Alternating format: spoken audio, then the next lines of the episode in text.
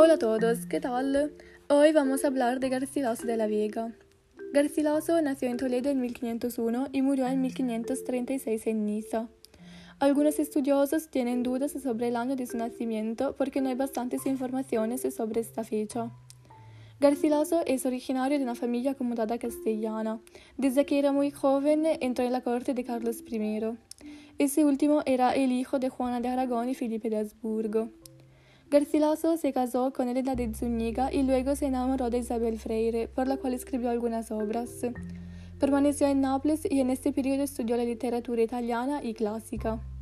Enseguida se dedicó a las armas, pero ese aspecto de su vida no se manifiesta nunca en sus obras. En conclusión, podemos decir que Garcilaso era un amante de la cultura clásica, tuvo una intensa vida sentimental y fue educado en las relaciones sociales y valiente en la guerra.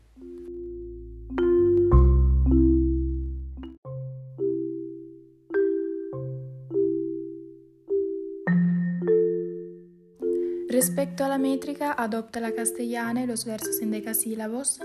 En su trayectoria poética hay tres puntos creativos que son el primero es la influencia del cancionero en el que se distinguen eh, versos octosílabos y endecasílabos. El segundo es la etapa petrarquista en la que describe su amor y sus sentimientos interiores y la visión de su amada en un mundo natural. El tercero es la plenitud creadora, para acercarse a los clásicos durante su permanencia en Italia. Escribió tres eglogas de manera muy artística, 40 sonetos renacentistas que presentan algunos aspectos de los cancioneros, cinco canciones, una oda en liras, dos elegías, una epístola, siete coplas castellanas y eh, tres odas latinas, inspiradas de Horacio y Virgilio. En España apareció una estrofa de origen italiano en la que se alternan versos en decasílabos y heptasílabos con rima consonante llamada estancia.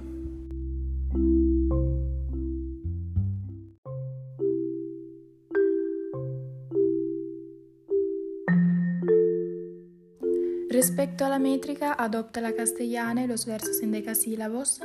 En su trayectoria poética hay tres puntos creativos que son el primero es la influencia del cancionero en el que se distinguen eh, versos octosílabos y endecasílabos.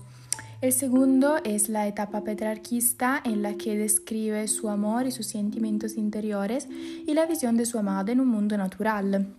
El tercero es la plenitud creadora, para acercarse a los clásicos durante su permanencia en Italia.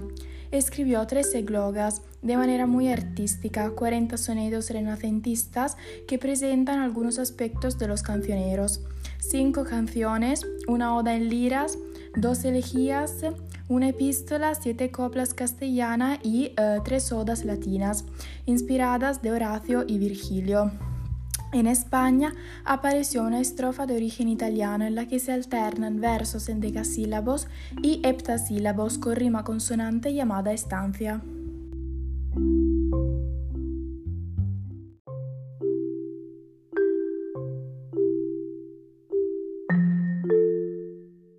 El lenguaje utilizado por De la Vega es elegante y refinado utiliza imágenes novedosas para buscar la belleza y, en esto, intenta parecerse a los clásicos y a Petrarca.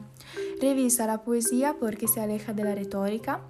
Muchas son las características de sus poesías, como la musicalidad, la claridad y una particular atención está en las palabras que elige para sus textos.